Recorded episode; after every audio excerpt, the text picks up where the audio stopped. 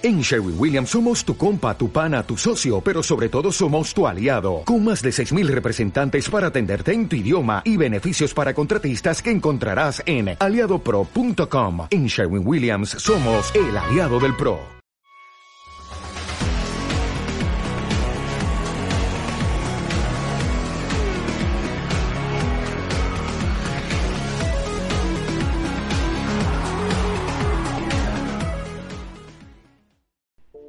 Hola a todos, bienvenidos a un programa más de Dial Deportivo. Hemos pasado la centena, estamos en el programa número 101 de Dial Deportivo que coincide con el episodio número 16 de Neurociencia y Deporte. Recordamos este especial de Neurociencia y Deporte con diferentes colaboradores y conducido por, por mí mismo, Luis Rodríguez, experto en neurociencia y para el deporte y para la vida. Bien, ¿qué tenemos hoy en el programa? Tenemos unas secciones típicas del Mintiendo Mitos, Neuroconsejo, la entrevista y alguna más. Vamos a comenzar con Desmintiendo Mitos. Hablaremos de cómo funciona la mejora del rendimiento con distracciones. Es decir, distraerse para poder mejorar los tiempos de rendimiento, para mejorar la cantidad de tiempo que puede estar haciendo algo, para mejorar incluso hasta la fuerza disponible para poder realizar una actividad física, una actividad deportiva. ¿Es un mito? Eh, ¿Tiene algún razonamiento neurológico? ¿O se ha creado en los gimnasios para poner televisiones en las paredes?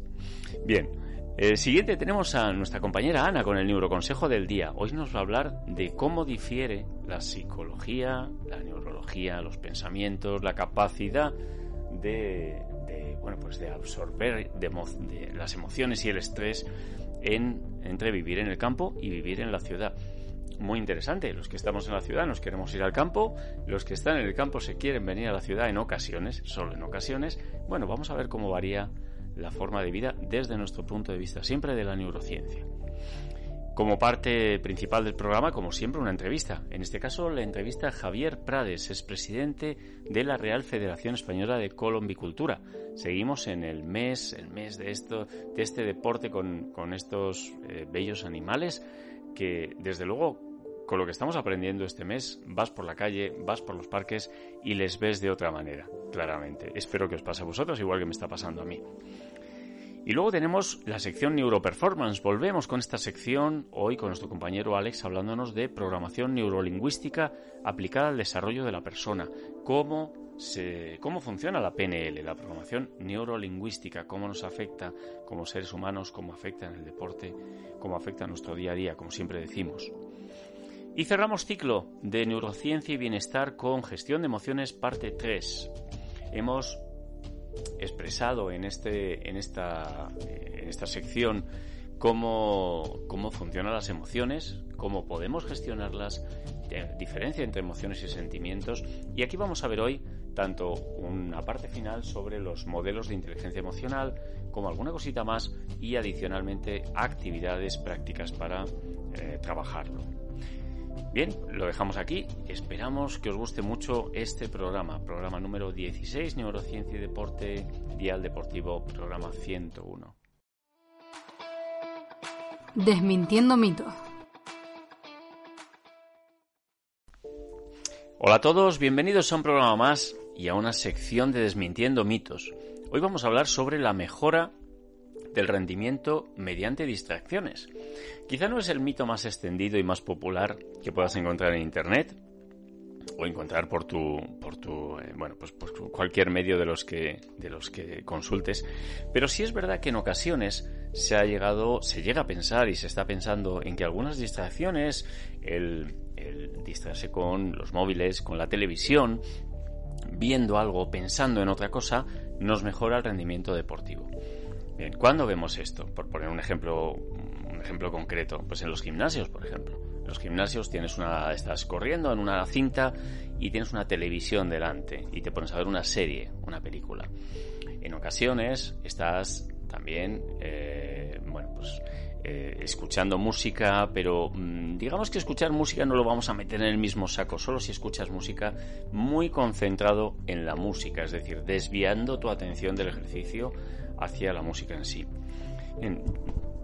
¿Cómo podemos pensar? ¿Cómo podemos eh, eh, trabajar trabajar y, pensar que con una distracción tipo una pantalla podemos llegar a mejorar nuestro rendimiento. Es obviamente un mito que surge de las necesidades de los gimnasios en ocasiones, en ocasiones, eh, algunas de ellas, para poder distraer a la gente y que haga ejercicio o pase o más tiempo en el gimnasio se le haga sobre todo más agradable. Es decir, hemos masificado el deporte, lo cual es bueno. Partimos de la base que se trata de masificar el running, masificar eh, la musculación en los gimnasios, masificar las clases masivas, etcétera. Todos los deportes, hacer deporte de salud. Pero de ahí a pensar que por estar aguantar más corriendo mientras estás viendo una película en, en, la cinta es beneficioso para tu salud y para tu práctica deportiva, dista bastante. Cuando haces deporte y cuando quieres conseguir el máximo provecho de esa ejecución de movimientos o, de, sí, movimientos deportivos, necesitas utilizar atención plena, necesitas concentrarte en lo que estás haciendo. Porque es así como nuestro sistema nervioso, y ahora entramos en la parte neurocientífica, como nuestro sistema nervioso aplica todo su potencial a ese movimiento y las señales, tanto neurológicas que van desde nuestro encéfalo, nuestro cerebro, hasta la musculatura y hasta, los, hasta todas las partes que inerva el sistema nervioso, funcionan mejor, van más rápido y van más eficientemente y estamos creando caminos motores mucho más eh, de más calado, mucho más integrados dentro de nuestra, de nuestra práctica deportiva. Em, por ejemplo, cuando necesitamos en, musculación pues romper fibras, básicamente la rotura de fibras musculares, esa rotura de fibras musculares, las órdenes que da el cerebro para que eso se produzca, no son solo, es decir, el efecto de la rotura de fibras no es solo físico. El cerebro también está ayudando a que esa rotura se haga, se potencie y se haga incluso más ordenada, si me, si me permite la expresión. Con lo cual, si nuestro cerebro está pensando y atento a esa rotura de fibras, se hará de forma más eficiente, se hará mejor y cogerás más masa muscular si haces una buena recuperación posteriormente en la fase, en la fase anabólica ya, de construcción. Eh, ¿Por qué cuando estás en un gimnasio haciendo, practicando pesas, ves a la gente, bueno, mirarse o mirar el músculo que está moviendo, etcétera. Puede ser una práctica puramente estética, nos gusta hacer eso, bueno, pues bien, o igual que mirarse al espejo, pero tiene un sentido.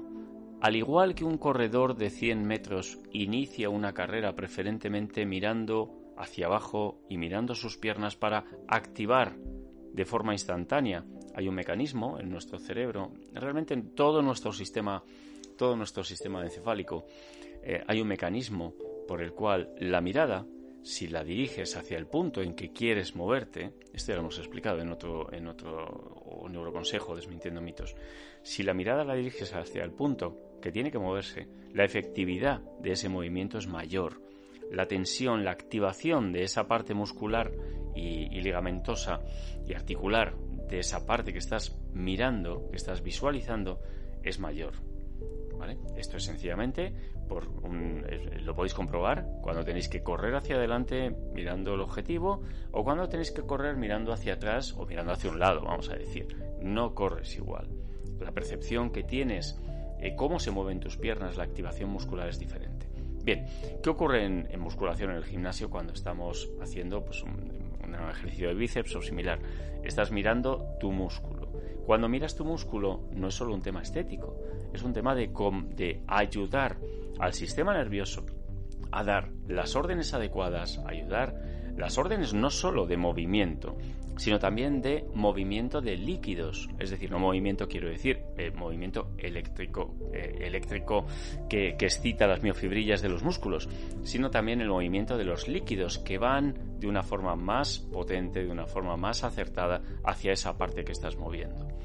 Si tú haces un movimiento de bíceps mirando para otro lado o mirando una pantalla, por supuesto que producirás un efecto, pero ese efecto no va a ser completo. Necesitamos atención plena en lo que estamos haciendo y no olvidemos que es muy importante la visualización. La visual, la línea visual, ayuda a potenciar los engramas mentales que ejecutan ese movimiento y por tanto haces más eficazmente el deporte. Bien, podemos aludir a, por qué tenemos eh, lo que hemos dicho, ¿no? Porque tenemos pantallas a la hora de correr y se dice, bueno, pues la gente se distrae porque correr es aburrido. Bueno, bien, pues es un motivo. Si la gente está, si la persona está más a gusto así, ningún problema.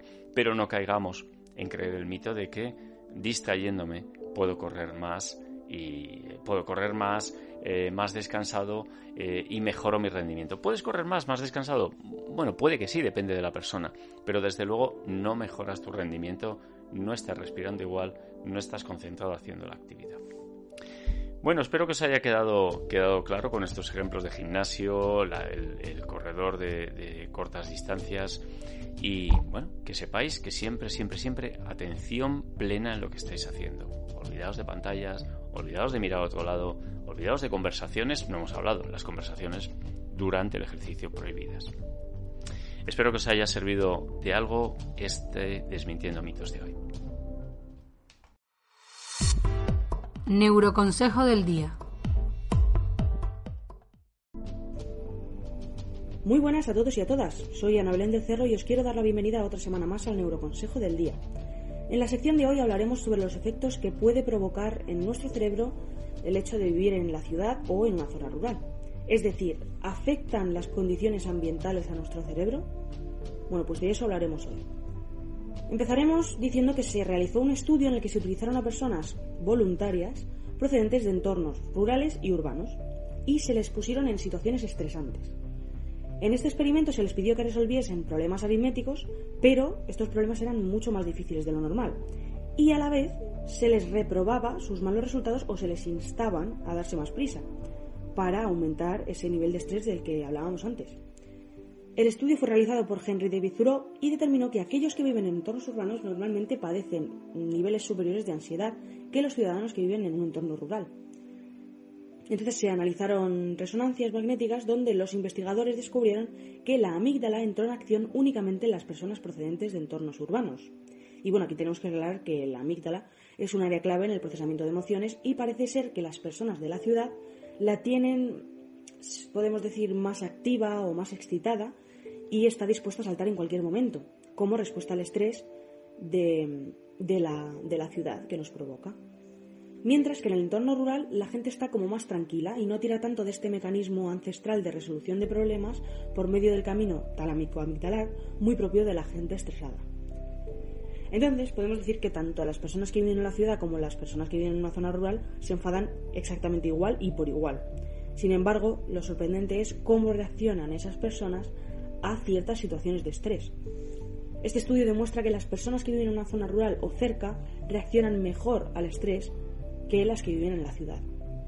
Pero las condiciones realmente sorprendentes de este estudio no fueron esas, sino que fueron que no importaba tanto la zona donde las personas residían, sino dónde se criaron en su infancia, es decir, dónde pasaron esos primeros años de su vida. El lugar donde nos hemos criado condiciona de un modo u otro nuestra manera de afrontar ciertas situaciones de estrés y, obviamente, nuestras decisiones. Por poner un ejemplo, cuando unos padres deciden criar a sus hijos en entornos urbanos, es decir, en la ciudad, estos estimulan las regiones del cerebro que regulan el miedo y otro tipo de reacciones emocionales. Por eso, si se vive en la ciudad, se recomienda visitar esporádicamente entornos rurales que puedan estar presentes cerca de las ciudades. Además, científicos han comprobado que nuestro cerebro es bastante sensible a los altos niveles de contaminación aérea y lumínica, Inhalar el aire contaminado que existe en las grandes ciudades provoca que se acumulen partículas de magnetita en nuestro organismo. Este metal mm, podemos decir que es bastante tóxico, ya que impide realizar la función normal de nuestras neuronas. Por otro lado, si nos fijamos en otro estudio realizado por la Universidad de Chicago en Estados Unidos, vivir en la ciudad nos hace menos propensos a tener depresión. Estos investigadores determinaron que en los entornos rurales es más habitual que las personas se sientan más solas que en las ciudades. Puede deberse a la cantidad de gente con la que interactuamos a lo largo del día. En definitiva, tanto vivir en zonas rurales como vivir en zonas urbanas tiene sus pros y sus contras. Obviamente también pues hay que ver la personalidad y los gustos de cada uno, que obviamente son pues varían, ¿no? Pero bueno, hasta aquí el neuroconsejo del día. Espero que os haya gustado. Ya sabéis que podéis dejarnos en los comentarios de nuestras redes sociales vuestra opinión sobre este tema.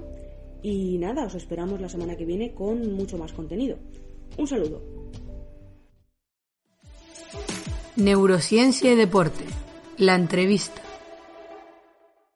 Hola a todos, ¿cómo estamos? Estamos en Dial Deportivo, estamos en Dial Deportivo en nuestro programa 101. En este caso seguimos con el mes, el mes del deporte, un deporte tan bonito, tan ah, apasionante y sobre todo tan desconocido en ocasiones, que es lo que estamos intentando este mes, es darle, darle no solo darle valor, sino darle luz al deporte de la colombicultura.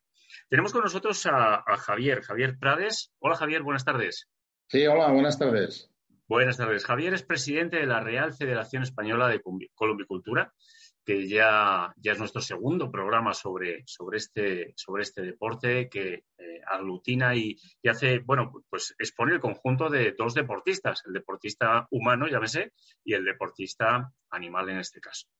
Javier, gracias por unirte a nosotros en, en este ratito.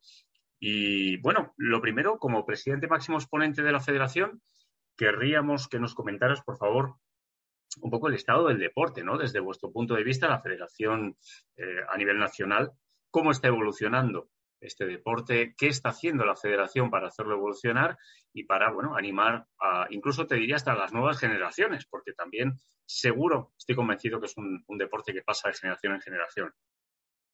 Sí, muy bien. Eh, en primer lugar, daros las gracias por darnos esta plataforma para dar a conocer este bonito deporte eh, de ámbito nacional. Bien, nuestra federación lo que hace es, como todas las federaciones españolas, es aglutinar el deporte nacional.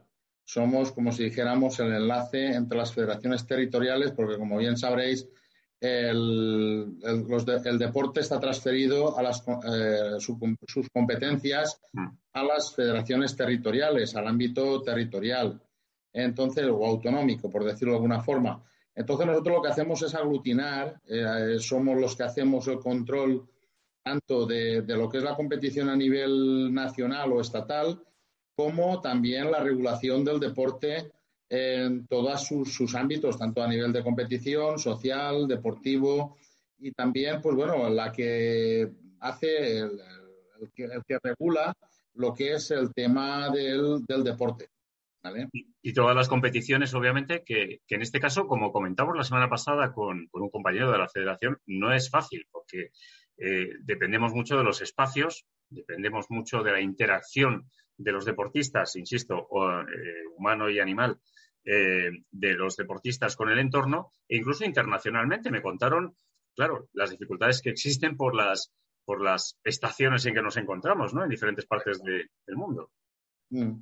Así es, eh, es decir, eh, nosotros tenemos un privilegio de que en, el Estado español pues eh, tenemos una climatología, especialmente de, mitad de, la, de, España hacia el Mediterráneo, pues tenemos una especial climatología que hace que los animales, que al fin y al cabo son los que desarrollan, aunque nosotros hagamos el seguimiento y estemos detrás de ellos, y también realizamos nuestros esfuerzos físicos y de preparación conjuntamente con los palomos, pues eh, tenemos, como te decía, el privilegio de, poder practicar un deporte junto con animales. Mm. Es decir, nosotros tenemos, que estar compenetrados al 100% conjuntamente en la, en la cría, enseñanza y vuelo de los palomos deportivos. Tenemos que estar siempre eh, junto con ellos y al mismo tiempo les tenemos que dar la preparación física, eh, porque al fin y al cabo nuestros palomos deportivos son eh, unos atletas, atletas que, tienen que estar al 110% de sus facultades físicas, aparte de que tienen que tener un celo especial para poder hacer el seguimiento a, la suelta y, a la propia competición. ¿eh?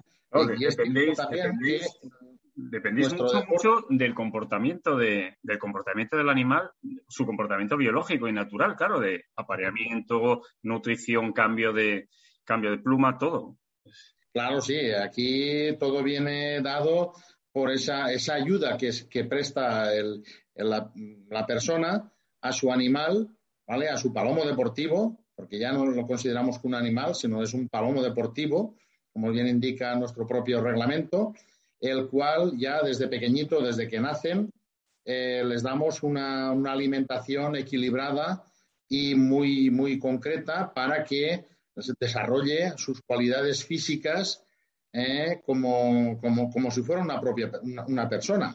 Luego ya pasamos al, ciclo de, la enseñanza y donde sacamos el celo a través de apareándolos con, palomas, pues eh, se les saca el, celo y se les, se les da la forma física, se les pone, como si dijéramos, como un atleta, mm, tiene que ir escalando poco a poco eh, hasta, no puedes, no puedes forzar a un palomo, no puedes forzarlo a que el primer día es lo mismo que un atleta, no podemos un atleta que está parado en 48 horas ponerlo a que corra los 100 metros lisos. Aquí pasa lo mismo. Es un tema que con la dificultad añadida, Javier, de, del entendimiento con el palomo, realmente. Correcto. Porque eh, siempre, obviamente, los, entrenadores ya tienen una, un feeling, unas emociones que se transmiten y el palomo les, les, respeta, les hace caso, etcétera, pero bueno, no dejamos de ser diferente, de, diferente y difícil de manejar, ¿no? La situación. Correcto. Porque las personas, entre las personas hablamos, dialogamos y nos entendemos, pero entenderse con los propios palomos deportivos, pues la verdad es que eh, es un poco complicado, complejo, complejo. Entonces, la persona tiene que saber entender al palomo deportivo, tiene que saber adiestrar al palomo deportivo y después mantener, ya no es sino darle la forma física y de sino el saber mantener y regular esa forma para que el palomo no baje de nivel y que el palomo deportivo esté siempre en una misma línea y que pueda ejercitarse como un auténtico atleta, que lo es. Incluso, Javier, como los atletas, obviamente, que, ya, ya, los consideramos así, tienen su pretemporada, tienen sus, sus eh, bueno, sus tiempos de descanso, eh, que hay que hacer coincidir con, como digo, con su propia naturaleza. Correcto. Es decir, en la época de verano es para el adiestramiento de, los pichones, de los palomos deportivos jóvenes, pero a partir del mes de octubre-noviembre es cuando ya empezamos a darle la forma, la forma física al, palomo para ir preparándolo para los primeros campeonatos que se desarrollan sobre finales de diciembre. Y a partir del mes de enero empiezan ya las, las previas de clasificación para las fases finales. Y a partir de ahí es cuando eh, tienes que darle esa, esa forma, tienes que darle ese físico al palomo y al mismo tiempo darle el celo que le corresponde, sin pasarte, porque hay veces que si te pasas de celo o si te pasas de forma, pues pasa igual que un atleta. Eh, no funciona, no va. Todo, todo. Es, esa parte hemos, estamos aprendiendo mucho este mes. Esperamos que la audiencia también esté, esté aprendiendo sobre, mm. eh, por ejemplo, la parte de nutrición, ¿no? Es, es Correcto, eso es vital. Eso es vital, el tener, el tener el animal completamente bien desparasitado, que no tenga ningún eh, parásito ni externo ni interno, ni interno, porque claro, al, estar en cautividad, el palomo eh, no tiene sus medios para poder desparasitarse. Entonces tienes que tener, tienes que saber, y estamos en manos de veterinarios que están eh, específicamente mm, dedicados a lo que es el palomo deportivo. Entonces, una buena desparasitación, una buena alimentación, saber darle los granos que estén limpios y sanos y con una variedad de granos que le permita al palomo ejercitarse correctamente. También hay, casos que les se dan pues, eh, unas ciertas vitaminas para ayudarles en la recuperación de los animales y que, eh, claro, el desgaste físico pues se pueda compenetrar y se pueda recuperar lo antes posible.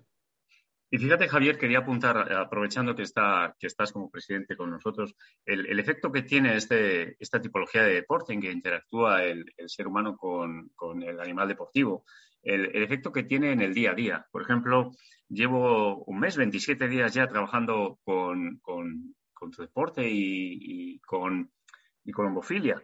y ya miras de otra manera cuando estás en el parque, cuando estás en la calle. Es curioso porque no es solo un deporte, no es solo una afición, no es solo el comprender que hay algo más allá de, lo que son pues, los animales en la calle. Es que cambia tu percepción también del animal, lo cual es, bueno para, las emociones, incluso del ser humano, ¿no? Eh, Correcto. Porque me, podrías contar un poco, hay muchos deportes en que se interactúa con el, con el animal. En vuestro caso, ¿qué característica, características crees que son más notables la interacción con los palomos. Las características, eh, bueno, el deportista, el, ser humano tiene que saber entender en cierta manera al palomo deportivo. Tiene que saber en qué estado está y tiene que saber eh, su comportamiento cuando están en su departamento, en su, en su cachapera, que decimos. Tienes que saber entenderlo y tienes que saber a golpe de vista, tienes que ver si el palomo está bien o no está bien, o tiene eh, su estado anímico es el, oportuno para cada momento. Mm. Eh, la verdad que este deporte no es un deporte que solo es la competición que dura dos horas eh, diarias los dos días de la semana que se ejercitan. No. La colomicultura es un deporte que se practica todos los días del año.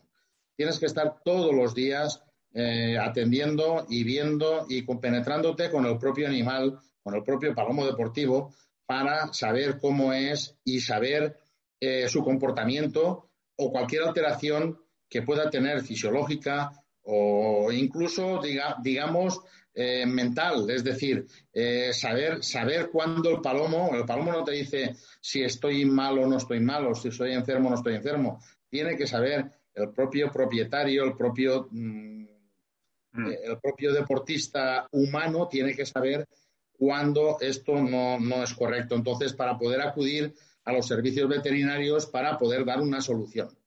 Ahí se detectan las emociones del, palomo deportivo, se detectan principalmente, bueno, pues cambios de conducta, ¿no? Retraimiento, eh, eh, y conviviendo con ellos, obviamente los, los conocéis perfectamente. Correcto. Sabes que cada animal es de eh, tiene un carácter diferente, es de un, de un comportamiento eh, eh, eh, muy distinto, un palomo deportivo de otro, entonces tienes que saber, tienes que saber compenetrarte con el palomo deportivo para saber su, evolución y su estado. Es, es, que es una cosa, una cosa es decir, otra cosa es esa relación permanente, esa relación diaria. Y hay veces, yo por ejemplo, hay veces que estoy hasta tres veces con ellos diariamente y viéndolos y solo con una mirada tienes bastante para saber mm. si está bien o está bien, si le ocurre algo. Y claro, eh, después eh, cuando hay un palomo que tiene un bajón es difícil y es complejo el poder recuperarlo y el poder restablecer ese comportamiento, esa forma que tiene que tener el palomo para estar en óptimas condiciones realmente podríamos, podríamos eh, espero que la comparación sea válida, podríamos asemejarlo a los animales que con tanto cariño tenemos en casa y que, como tú has dicho, con una mirada realmente sabemos, sabemos lo que le pasa a un, en este caso, un perro, un gato. en este caso es difícil de, que, la persona común de la calle sepa distinguir cuando un palomo está en la calle bien o mal, pero vosotros al final lo que habéis hecho es una, bueno, pues una integración de emociones con ellos, cuidarlos como si fueran eh, parte vuestra, vuestro deportista, vuestro deportivo, vuestro amigo y vuestro todo, básicamente. Así es, así es. Eh, nosotros, eh, como bien tú has dicho, un perro, un gato es un animal de compañía. Nuestros palomos son palomos deportivos, son deportistas. están en la élite de lo que es un deporte nacional y en el cual, como bien tú dices, hay que estar muy, muy, muy compenetrados entre, entre los dos para saber la evolución que desarrolla en cada momento. Javier, no nos podemos, no nos podemos ir este mes, y es, es casi mi última pregunta antes de las conclusiones, sin preguntarte, la, los que eh, no éramos aficionados, pero ahora queremos, queremos serlo, al menos someramente, ¿dónde podemos ver eh, este tipo de deporte? Eh, hay competiciones realmente donde el público puede asistir, hay regiones más, bueno, que es más fácil observar estas competiciones que otras danos una, eh, algo de información para cualquier persona que pudiera querer ver una competición. Sí, correcto. Nosotros practicamos nuestro deporte en poblaciones más bien pequeñas, porque las grandes urbes, pues la verdad es que es muy difícil el control de, nuestros palomos y de la suelta en sí, aunque hoy en día pues ya van la mayoría equipados con radiocontrol, con GPS, pero aún y así, cuanto más grande es la población, peor. Entonces, nosotros practicamos nuestro deporte en poblaciones más bien pequeñitas, de 2.000, de 3.000, hasta 4 o 5.000 habitantes. Depende de la orografía, también del territorio. Eh, como bien he dicho al principio, nuestro deporte se suele practicar generalmente, aunque ahora ya se ha expandido a casi toda España, desde Galicia, eh, Canarias, Baleares, el centro de España, menos la zona norte, eh, lo que es Navarra, País Vasco y La Rioja, tenemos federaciones territoriales en, el resto de España, en 14 comunidades autónomas. Y eso sí, para, poder eh, ver nuestro, la, evolución de lo que es nuestro deporte, ya te digo, es en poblaciones más bien pequeñitas. y ahí pues se practica. Eh, lo hacemos a campo abierto, es decir, es a campo abierto no hay ningún tipo de, limitación. Entonces, eh, la gente de, a pie lo puede ver y puede unirse. Y la verdad es que es muy gratificante ver que se unan personas que tienen un desconocimiento total, ya no que se afilien o se federen a, nuestra, a nuestro deporte, sino que conozcan nuestro deporte, que sepan de qué se trata, que sepan respetar a nuestros deportistas y que al mismo tiempo que, estamos dando y somos los embajadores de, este deporte, pues ya no solo a nivel nacional, sino inclusive a nivel internacional. El, deporte es salud siempre, pero también el deporte es, humanidad, ¿no? Y lo que conseguimos, como decía antes, yo, mi deducción después de un mes hablando con vosotros, es, que se consigue un mejor tratamiento del animal, ya no el del deportista, del, del, palomo deportista, ya de lo que tienes en la calle, de lo que ves delante de ti. ¿no? Muy bien. Eh, Javier, ¿alguna conclusión o querrías simplemente un... Bien, emplazo, emplazo a, a, todo el mundo eh, a que el quien tenga posibilidades de poder eh, contactar con nosotros o bien acercarse donde estamos realizando ya no competiciones a nivel nacional, sino que incluso competiciones a nivel local, a que se acerquen y los invitamos a que puedan apreciar y que puedan observar lo que es la evolución de nuestro deporte, que vean también lo que es esa relación entre la persona, el humano y el palomo deportivo, que para nosotros es vital y es, eh, la verdad, es, es, muy gratificante. Aparte de que nosotros eh, siempre hablamos del palomo deportivo en cuanto a colomicultura, pero hay que recalcar que dentro de nuestro deporte tenemos dos modalidades deportivas. Una es el palomo deportivo y la otra es el palomo de raza. Palomo de raza es la modalidad donde eh, mm, ahora estamos introduciendo el tema del, estándar de vuelo, es donde se califica el palomo eh, debido a su morfología. Dentro de las distintas razas españolas existentes de palomos eh, de raza española, hay, los jueces son los que valoran y en función del estándar que tiene establecido cada una de las 21 razas que hay homologadas dentro de la Federación Española, pues eh, le dan la calificación de 0 a 100, pues entre patas, picos, alas, colas, eh, cabeza, ojos, eh, carántulas, de todo, pues que es, también es muy bonito porque es, es, como si dijéramos, es de donde nace la colombicultura. Es decir, según parece la historia, dice que estos palomos vienen vienen de, de los países árabes, los, los, importó, según dicen, porque hay varias versiones, hay varios libros escritos, que, que lo importó pues un, un monje carmelitano que, que, fue a, de peregrinaje a Arabia Saudí y de allí vio una serie de palomos que tienen unas cualidades de celo y de, de atracción y los trajo aquí. Por eso, eh, donde nace principalmente la colombicultura es en Valencia y Murcia, y que es donde estuvo este señor, este monje, o fraile, como decimos aquí, carmelitano, y trajo el, palomo. Y nosotros estamos, cultivamos también muchísimo y cuidamos muchísimo la modalidad deportiva de raza, que es la que marca las directrices y marca en los estándares de morfología que tiene cada una de las razas que hay en España.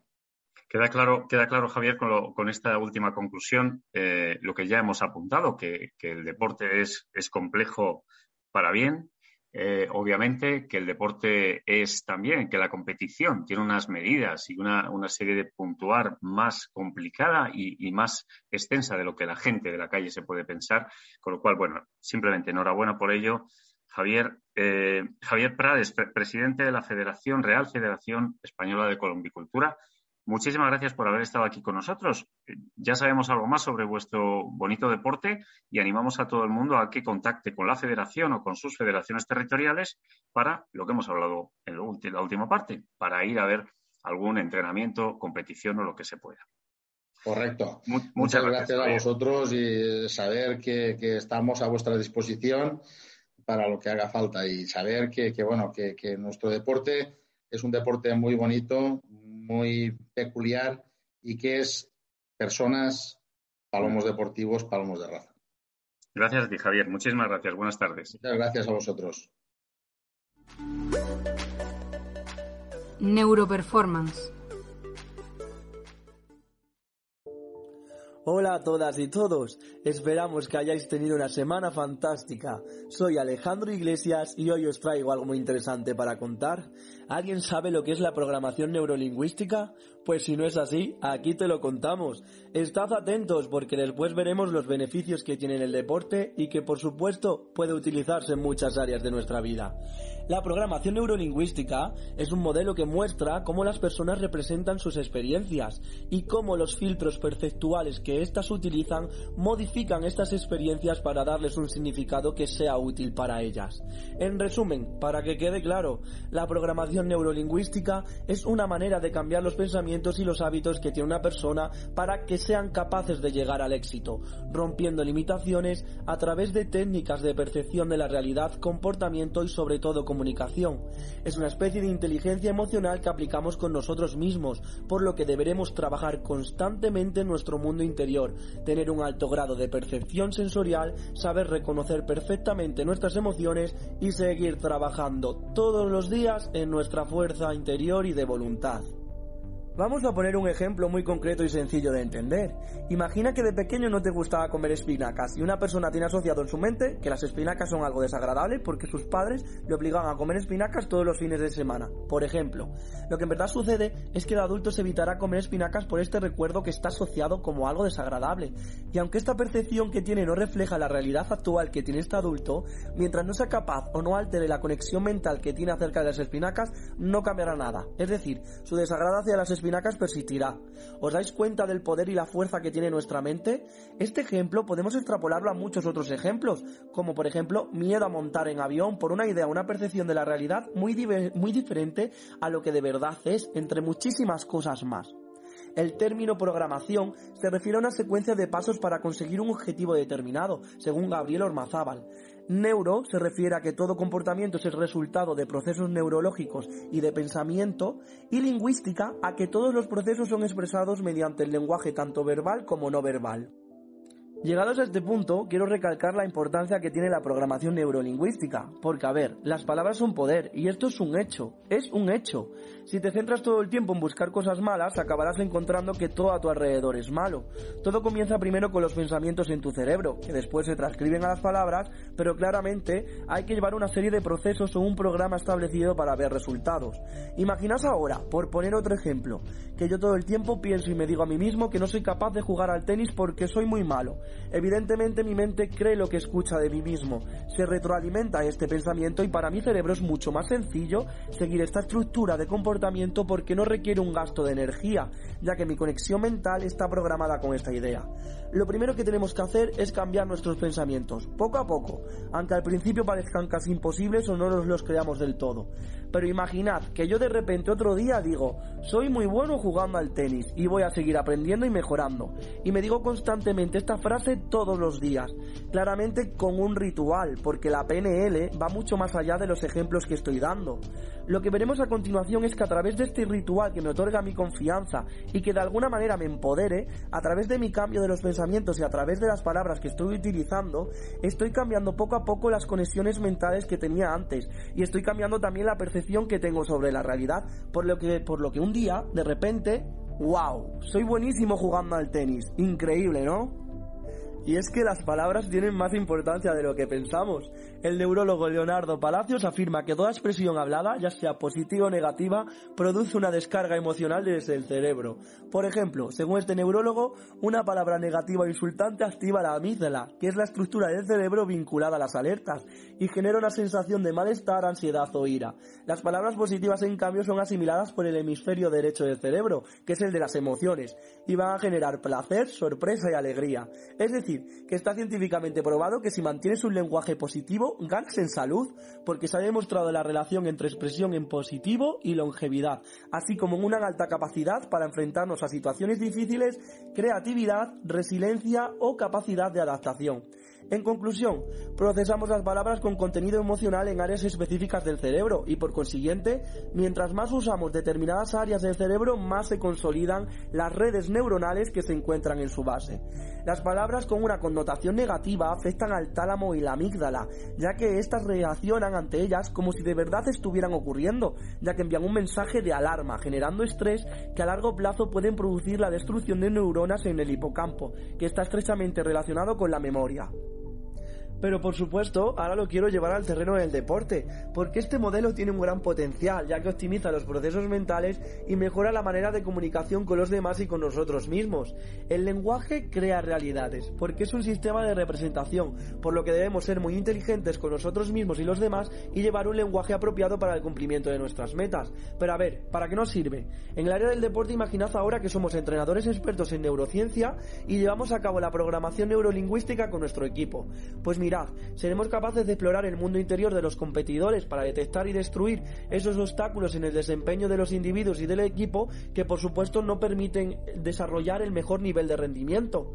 También ayuda a concentrarse mejor, fortaleciendo el diálogo interno, logrando confianza, motivación, que nos ayudarán a cumplir la meta a través de técnicas que ayudan a fortalecer los recursos y reducir, por supuesto, limitaciones, inseguridades y miedos reordena las secuencias de pensamiento y por ende logra hacer mucho más fuerte estos pensamientos y en especial te logra hacer más fuerte a ti mismo, ayudando a superar casi cualquier obstáculo y dándote el valor que realmente tú te mereces. También genera cambios en los niveles de creencias y creencias limitantes, porque todas las personas tenemos creencias limitantes que nos impiden hacer ciertas cosas. Y cambiando esto, se nos permite además llegar a un nivel alto de desarrollo personal. Y por supuesto, y lo último, aumenta tu autoestima, que es fundamental. Y de verdad, tras esto yo animo a todo el mundo a investigar sobre este modelo, no solo para llevarlo a cabo en el deporte, sino en todas las áreas de vuestra vida donde encontréis limitaciones, porque verdaderamente está comprobado de que funciona. O sea, las palabras y los pensamientos crean la realidad que tienes enfrente. Imaginaos ahora que tenemos un examen. Es tan sencillo como decir, mañana tengo un examen, tengo que ponerme a estudiar y tú verdaderamente te levantas de donde sea y a través de tu pensamiento ya estás creando una realidad. Te sientas y te pones a estudiar y al final estudias tanto que al final acabas diciéndote a ti mismo, voy a probar con buenísima nota y acabas creando esa realidad. La programación neurolingüística va muchísimo más allá y enfocada al deporte lo llamaría una especie de, de inteligencia deportiva superior que te va a fortalecer y te ayudará a conseguir casi cualquier cosa. Por supuesto siempre con trabajo y con mucha constancia, pero el primer paso siempre está en lo que piensas. Y nada, hasta aquí el programa de hoy. Espero que os haya gustado el contenido. Estás escuchando a Alejandro Iglesias y os deseo un maravilloso día. Neurociencia y bienestar.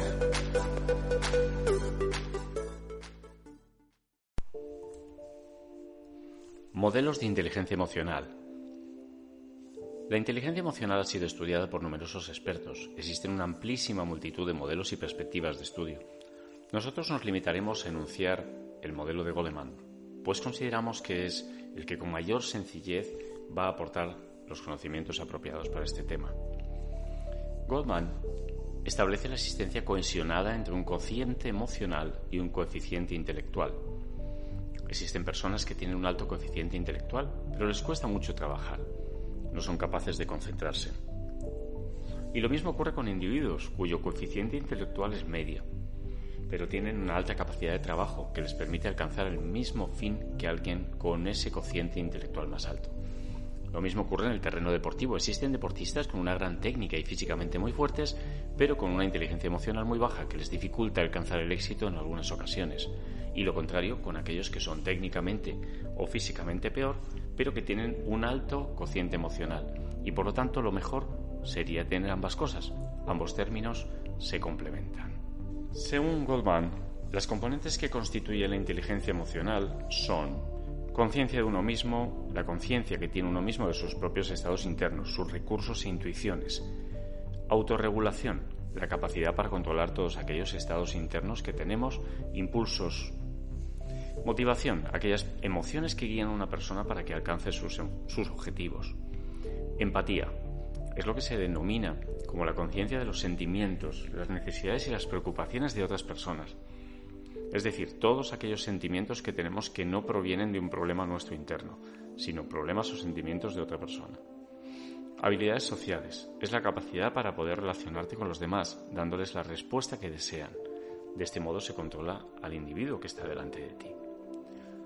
En cuanto a la gestión emocional, nos decía Oscar Wilde en el retrato de Dorian Gray, Dorian Gray, un hombre que es dueño de sí mismo puede poner fin a un dolor tan fácilmente como se puede inventar un placer. Yo no quiero estar a merced de mis emociones, quiero usarlas para disfrutar de ellas y dominarlas. Las emociones son definidas como un estado mental que surge espontáneamente, en vez de ser un esfuerzo consciente, y frecuentemente está acompañado de cambios fisiológicos. Las emociones, de acuerdo al investigador William James, son causadas por nuestras interpretaciones de los eventos, que al final desenlazan una reacción psicológica. Estas emociones constan principalmente de cuatro elementos, respuesta cognitiva, respuesta corporal o motora, la expresión de las mismas y una respuesta fisiológica, una respuesta involuntaria, por ejemplo, el sudor. Pero ¿por qué es importante conocer nuestras emociones? Las emociones controlan nuestros pensamientos y por lo tanto nuestro comportamiento en general. También afectan a nuestro cuerpo y al final a nuestra salud. Después de todo lo que hemos visto hasta ahora, parece evidente y primordial controlar la mente para poder llegar a lo más alto y que las emociones no te jueguen malas pasadas. Para ello, cada día se le, se le da más importancia a esta inteligencia emocional y se buscan herramientas para poder gestionar las emociones de forma lo más específica posible. Para aprender a controlar las emociones es cuestión de entrenarlas. Pero antes de ello es importante que se tenga en cuenta las siguientes características para entender mejor lo que significan. Las emociones no son buenas ni malas, sino las actitudes o acciones que tomamos derivadas de estas emociones que sentimos es lo que puede llevarnos a un resultado positivo o negativo. Por ejemplo, tener miedo. No tiene por qué ser negativo, sino todo lo contrario. El miedo te alerta y si lo controlas puede ayudarte a estar concentrado. Si por el contrario el miedo es tóxico porque te paraliza, entonces esa actitud es la que no nos dejará realizar nuestra acción de manera eficiente. Segundo, reflexiona sobre lo que sientes e intenta averiguar por qué te sientes así, por qué los sentimientos provienen de las emociones que sientes. Aprende a controlarlas para saber utilizarlas y mejorar tu rendimiento. Tercero, potencia tus emociones positivas para compartirlas con tu entorno y contigo mismo. Te producirá una sensación de bienestar. Y por último, cuando tengas una emoción que consideres positiva, analiza los efectos que te produce Puedes escribir en un papel cómo te sientes, es importante ser consciente de ello y escribirlo para darte cuenta de lo que está sucediendo. Esto mismo ocurre en el ámbito deportivo. ¿Cómo saber gestionar nuestras emociones antes, durante o después de una competición? Analizar cómo te has sentido y por qué te has sentido así es muy importante para aprender y sacar conclusiones.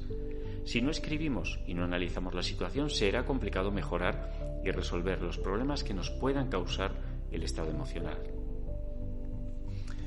En el modelo de Goldman para gestionar las emociones, apoyado en muchos estudios,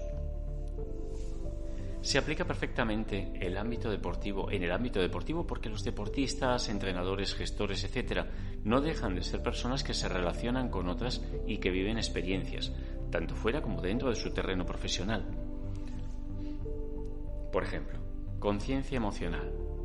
La conciencia emocional es la capacidad para tomar conciencia de las propias emociones y de las emociones de los demás, incluyendo la habilidad para captar el clima emocional de un contexto determinado. Debes tomar conciencia de las emociones, es decir, capacitarte para captar las emociones propias y ajenas, nombrar esas emociones y comprender las emociones de los demás, es decir, la habilidad para percibir con precisión las emociones de los demás y entenderlas. Segundo lugar, tenemos la regulación emocional. Tomar conciencia y entender la relación entre emoción, cognición y comportamiento nos lleva a facilitarnos eh, la comprensión y nos, nos llega a facilitarnos nuestro día a día. Es importante tomar conciencia de la interacción entre ellas.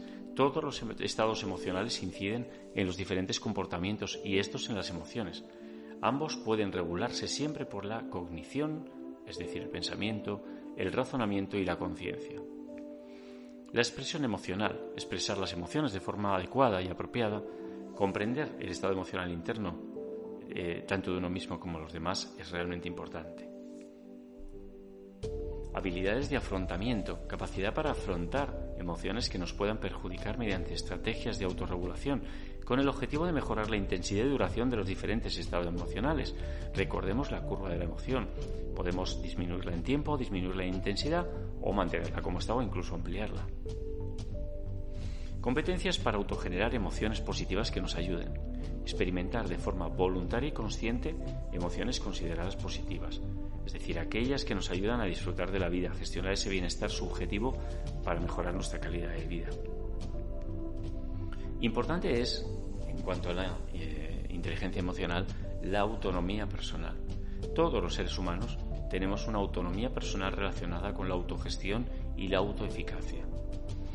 En este caso podemos analizar desde diferentes puntos de vista, por ejemplo, la autoestima, tener una buena imagen de nosotros mismos, estar satisfechos y mantener un estado de paz y buenas relaciones con uno mismo.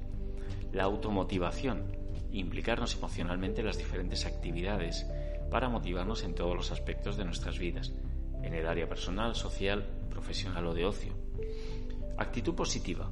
Automotivarse y buscar una actitud positiva para afrontar retos diarios. Responsabilidad.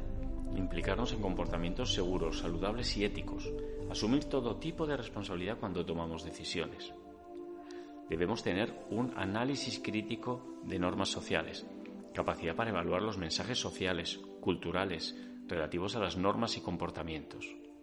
Buscar ayuda y recursos, aceptar y buscar apoyos cuando necesitamos ayuda, saber acceder a los recursos adecuados y apropiados.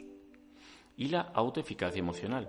Uno acepta su propia experiencia emocional y vive de acuerdo con su teoría personal de las emociones. En cuanto a la inteligencia interpersonal, podemos decir que es la capacidad de mantener buenas relaciones con otras personas, esto implica dominar habilidades sociales, tener capacidades para la comunicación efectiva, respeto, asertividad, etc. Dentro de esto podemos trabajar eh, los diferentes puntos como son dominar las habilidades sociales básicas, respeto por los demás, comunicación receptiva, comunicación expresiva, comportamiento prosocial y cooperación o una muy importante que es la asertividad. También dentro de los puntos destacables de la inteligencia emocional están las habilidades de vida y bienestar. Son habilidades para adoptar comportamientos apropiados y responsables con el objetivo de solucionar problemas.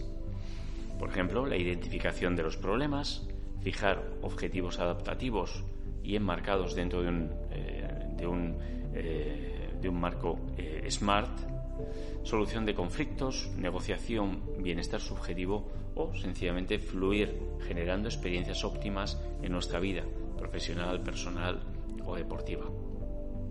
La inteligencia emocional, en definitiva, te ayuda a controlar las emociones para el propio bienestar de la persona, permitiéndonos vivir con una vida con mayor confianza y seguridad, afectando a nuestros resultados tanto a diario como en nuestros deportes. ¿Cómo nos influyen las emociones?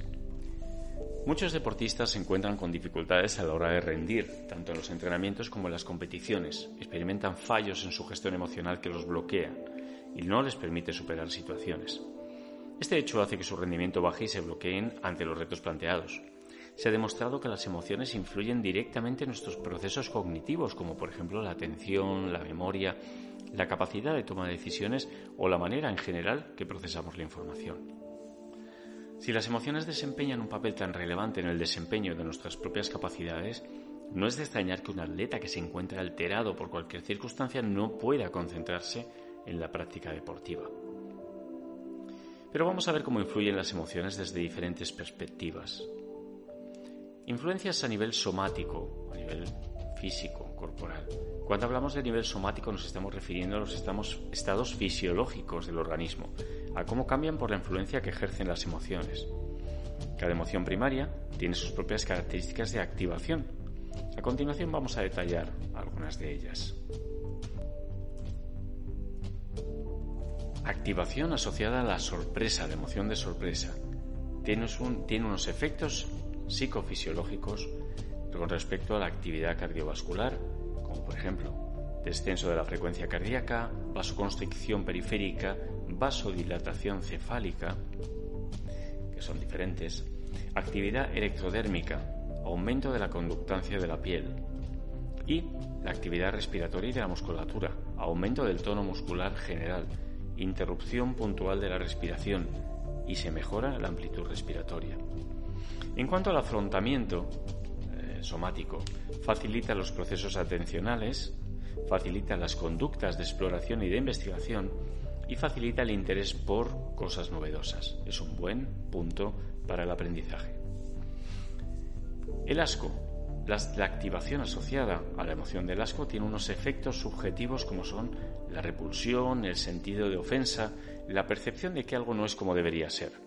Pero luego tiene una parte neurobiológica y efectos neuropsicológicos, perdón, neurofisiológicos, que son la activación del lado derecho de las regiones frontal y temporal, activación de los ganglios basales, que nos genera en ocasiones sensación de náuseas, aumento de la frecuencia cardíaca, aumento también de la conductancia de la piel y de la tensión muscular o, por ejemplo, prolongación de las pausas entre las inspiraciones. El afrontamiento para la emoción del asco es el rechazo del objeto situación desencadenante del asco, del mismo, de la misma emoción, y distanciamiento del estímulo aversivo. Una de las más estudiadas, la activación asociada al miedo. Tenemos una sensación de tensión y de gran activación, preocupación por la propia seguridad y sensación de pérdida de control. En cuanto a los efectos psicofisiológicos, tenemos una actividad cardiovascular con aumento de la frecuencia cardíaca, mayor fuerza de contracción del corazón y una vasoconstricción periférica. Es una posible sensación de frío. Recordemos que el frío nos realiza, nos ayuda, nos ayuda, bueno, nos provoca una vasoconstricción. En cuanto a la actividad electrodérmica, se aumenta de nuevo la conductancia de la piel, de ahí se puede medir en, en muchas ocasiones, y fluctúa en otras ocasiones también. En cuanto a la actividad respiratoria y muscular, de nuevo, aumento de la tensión muscular, siempre nos preparamos, las emociones nos preparan para la huida, nos, nos preparan para el afrontamiento, y aumento de la frecuencia respiratoria. ¿Qué tipo de afrontamiento tiene el miedo? Retirarse, quedarse paralizado, atacar para defenderse, o evitación o afrontamiento de la situación. Podemos afrontarla, mm, luchar o huir. En cuanto a la emoción de la alegría y su activación asociada, es una experiencia placentera. Nos permite actitud optimista, aumento de la autoestima y de la confianza. Y los efectos psicofisiológicos aumenta la tasa cardíaca, aumenta la frecuencia cardíaca, la actividad electrodérmica es fluctuante dependiendo del, tipo de alegría y del sentimiento, y se disminuye el tono muscular en este caso, aumentando el volumen del aire inspirado. También tenemos un aumento de endorfinas, una de, las, hormonas de la felicidad. En cuanto al afrontamiento que permite la alegría es una mejora del rendimiento cognitivo, mayor capacidad para resolver problemas, facilita la interacción con otras personas y la sociabilidad y aumenta la vinculación afectiva que sentimos hacia los demás. La activación asociada a la tristeza, también una emoción muy estudiada, es una experiencia desagradable, actitud pesimista, reflexiva, abatimiento. En cuanto a los efectos psicofisiológicos, aumenta la tasa cardíaca, disminución del volumen sanguíneo, aumenta la conductancia de la piel y bueno, podemos decir que el ritmo respiratorio es estable. En cuanto a sus estrategias de afrontamiento, en principio, retraimiento. Se desconectan nuestros planes de acción, se modulan nuestros procesos cognitivos, nos, metemos en nosotros mismos. Se atenúa en general la acción de la funcionalidad cognitiva debido a esa emoción de tristeza. Si nos vamos a la ira, la activación asociada a la ira, como experiencia desagradable, alta activación, conducta poco reflexiva en algunos casos, y sus efectos físico-fisiológicos, el aumento de la tasa cardíaca claramente, aumento de la presión sanguínea e incluso de la resistencia periférica, por supuesto de la conductancia de la piel, ritmo respiratorio, tono muscular y aumento de la cantidad de adrenalina en sangre. La ira nos lleva hacia una activación extrema del organismo. Como afrontamiento, se suprime la ira, eh, no se expresa, se puede expresar la ira, se puede modular y dominar su expresión controlando la emoción. Podemos expresarla de una manera o de otra. En los recuadros, en, las explicaciones que hemos visto queda esquematizado de modo general los cambios fisiológicos que experimenta nuestro organismo cuando se encuentra bajo la influencia de las emociones. Si las emociones son capaces de hacernos sudar, de acelerar o disminuir las pulsaciones de nuestro corazón, generar cambios en nuestra respiración incluso o alterar el tono muscular, hay que pensar que a nivel psicológico cómo nos influyen, llegando a cambiar incluso nuestra forma de percibir el entorno y la valoración que hacemos de ese entorno. Efectos en el entrenamiento. Las emociones que experimentemos son diferentes si se trata de un entrenamiento o de una competición o del momento particular en que nos encontremos, antes, durante o después. El estado de nervios que experimentamos durante una competición es generado a través de nuestros pensamientos, se crean expectativas, la presión se hace sentir. Sin embargo, en un entrenamiento cualquiera no se dan estos estados de nervios. Entrenamos con compañeros, entrenadores, en gran medida con gente que confiamos. Las emociones sesgan nuestra capacidad de concentración. Por ejemplo, en un día de entrenamiento normal nos encontramos seguros de nosotros mismos, no experimentamos ningún tipo de ansiedad y nos sentimos cómodos. Al contrario que en una competición donde hay público, presiones, objetivos que alcanzar. Si nos situamos antes de una competición, se experimentan nervios, incluso algo de ansiedad. Esto viene dado únicamente por nuestros pensamientos. Nosotros mismos, sin siquiera darnos cuenta, estamos generando este incómodo estado a través de las expectativas que creamos.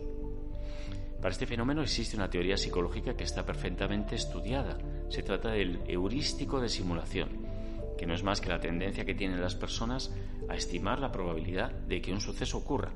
Esto se hace de manera automática e implica procesos subconscientes, es decir, que lo hacemos sin darnos cuenta de ello. Se trata de un proceso que está continuamente en funcionamiento y que está directamente influenciado por nuestro estado de ánimo y se puede modificar con diversas técnicas. El estado emocional del deportista afectará su rendimiento a través de la percepción e interpretación. Recordamos que las emociones tienen como una de sus funciones desviar nuestra atención hacia los estímulos que intuimos como relevantes, y este proceso sesga la capacidad de atención a la tarea que estamos realizando, ya que es desviada en gran medida por ella. Nuestro estado de ánimo sesga la percepción que podamos tener, como hemos dicho. Una persona que esté triste y enfadada tenderá a ver el lado negativo de las cosas, mientras una persona que esté contenta y de buen humor tenderá a ver el lado positivo de las cosas. Si el deportista se encuentra en un buen estado físico y mental antes de la competición, experimentará cierta activación. Pero que en este caso será percibida como más placentera, experimentará ganas de ponerse a prueba y de dar lo mejor de sí mismo, esperará el momento del encuentro con ganas y motivación. Si nos situamos durante la competición, en general los deportistas que afrontan la competición manteniendo un estado de ánimo positivo son más dados a prever resultados positivos, lo que les ayuda a centrarse en el resultado sin experimentar interferencias emocionales durante el transcurso del evento.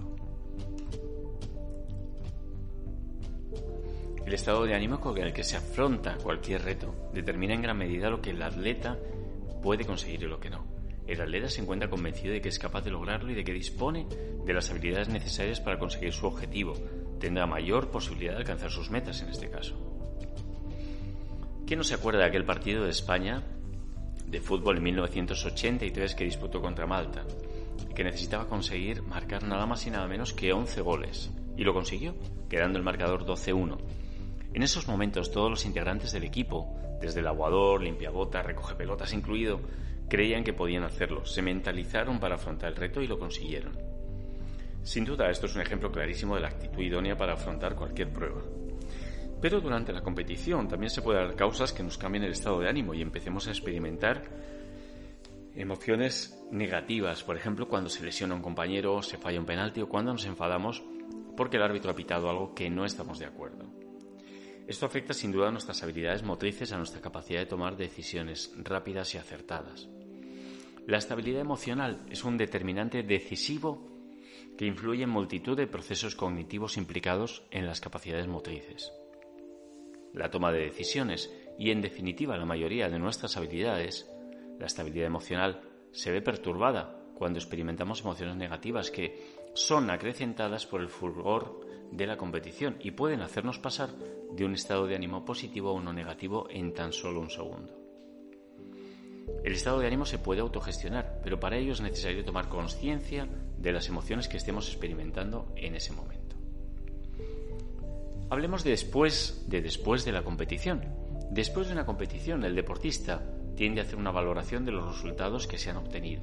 Esta valoración dependerá de la diferencia entre las expectativas creadas y los resultados alcanzados. La valoración puede ser más positiva o más negativa o incluso ambivalente, que sería la sensación de haber realizado un buen trabajo pero no haber obtenido el resultado merecido. Las vivencias relacionadas con la sensación del éxito son experimentadas con satisfacción, bienestar, placer, son emociones positivas.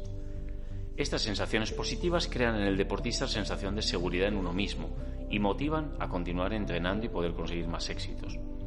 Las actividades que son compensadas con emociones positivas tienden a ser repetidas. Las experiencias ante el éxito también deben ser bien gestionadas, ya que una mala gestión de las mismas puede llevar al deportista a un estado emocional poco saludable. Por una parte es importante y muy beneficioso para el atleta disfrutar de las sensaciones que producen el éxito, ayuda a afianzar sus capacidades, pero puede tener consecuencias como un exceso de confianza y puede llevar al atleta a experimentar una sensación distorsionada de optimismo infundado. Ese optimismo infundado lleva al atleta a una falsa percepción de la realidad, sobrevalorándose a sí mismo. Este estado puede llevar a cometer algunos sesgos en la percepción de la realidad, sobrevaloración de las capacidades de uno mismo, pensar que no es necesario invertir tanto esfuerzo en los entrenamientos o sensación de que los contrarios no son tan buenos. Además de capar la capacidad del atleta para afrontar un, resultado negativo, ya que esto no entra en sus expectativas debido a esta experiencia. Las vivencias experimentadas cuando la valoración de los resultados es negativa, cuando creemos que hemos fracasado, son habitualmente tristeza, agobio, decepción, frustración, emociones claramente negativas. Tras un estado, tras un fracaso en el estado de frustración, que es el más común en los deportistas, esto dependerá de la importancia que le demos al evento realmente y de las expectativas previas que se hayan creado. La frustración experimentada por un atleta influye de manera negativa, llegando a provocar estrés en la misma competición o a posteriori. La gestión ante el fracaso debe ser atendida por los entrenadores con apoyo y expectativas de aprendizaje y mejora, nunca con recriminaciones. La recriminación aumentará el estrés en el atleta, la sensación de culpa y vulnerabilidad. Y por supuesto, mermará su capacidad de resiliencia y por tanto su capacidad de desarrollo deportivo. Bueno, y esto ha sido todo por hoy. Hemos estado en el programa número 101 de Dial Deportivo, número 16, episodio 16, Neurociencia Deporte, especial sobre neurociencia. Soy Luis Rodríguez, experto y divulgador de la neurociencia para el deporte y para nuestro día a día. Y hoy hemos visto, hemos hablado sobre cómo mejora o no el rendimiento, las distracciones, cómo mejoran el rendimiento deportivo las distracciones. Realmente se, hay, bueno, por ciertas eh, habladurías en la calle que, que con parte científica, parte de divulgación casera, sencillamente, hablando sobre cómo si distraernos aguantamos más, corriendo una maratón o, o sencillamente en el gimnasio, que a veces se torna sinceramente aburrido. Luego hemos hablado con nuestra compañera Ana de vivir en el campo en la ciudad, las diferencias que hay a nivel cerebral, las diferencias que hay a la hora de gestionar el estrés, que es uno de los principales factores, el estrés, la ansiedad, que nos está repercutiendo en está repercutiendo en nuestra bueno pues en nuestra sociedad y, y como causa de baja profesional en muchísimos casos. Hemos hablado con Javier Prades, presidente de la Real Federación de Colombicultura. Con esta entrevista terminamos el mes dedicado a este deporte, a estos deportes, la eh, colombofilia y colombicultura. Y bueno, encantados de haber conocido un deporte más, de saber la profesionalidad que conlleva y los esfuerzos y, los, y las actividades que, bueno, que, que, lleva a cabo en cada momento. Luego trabajamos y hablamos con Alex en programación neurolingüística aplicada al desarrollo de la persona. Nos ha traído nociones sobre la PNL, sobre la programación neurolingüística. Y terminando el ciclo de gestión de emociones mm, eh, con su parte 3, gestión de emociones, en la parte en la que, en la que eh, hemos incluido ciertas aplicaciones prácticas. Bien, nuestro programa se escucha los jueves en podcast, formato podcast, en Spotify, Vox, Google Play y Amazon Music y los domingos en diferentes horarios en cuatro radios, Radio Universitaria Alcalá de Henares, Radio Matorral Montejo de la Sierra, Eje Magazine Radio y Castilla-La Mancha Activa Radio. Soy Luis Rodríguez, experto divulgador de neurociencia. Espero que os haya gustado este programa y os vemos en el siguiente.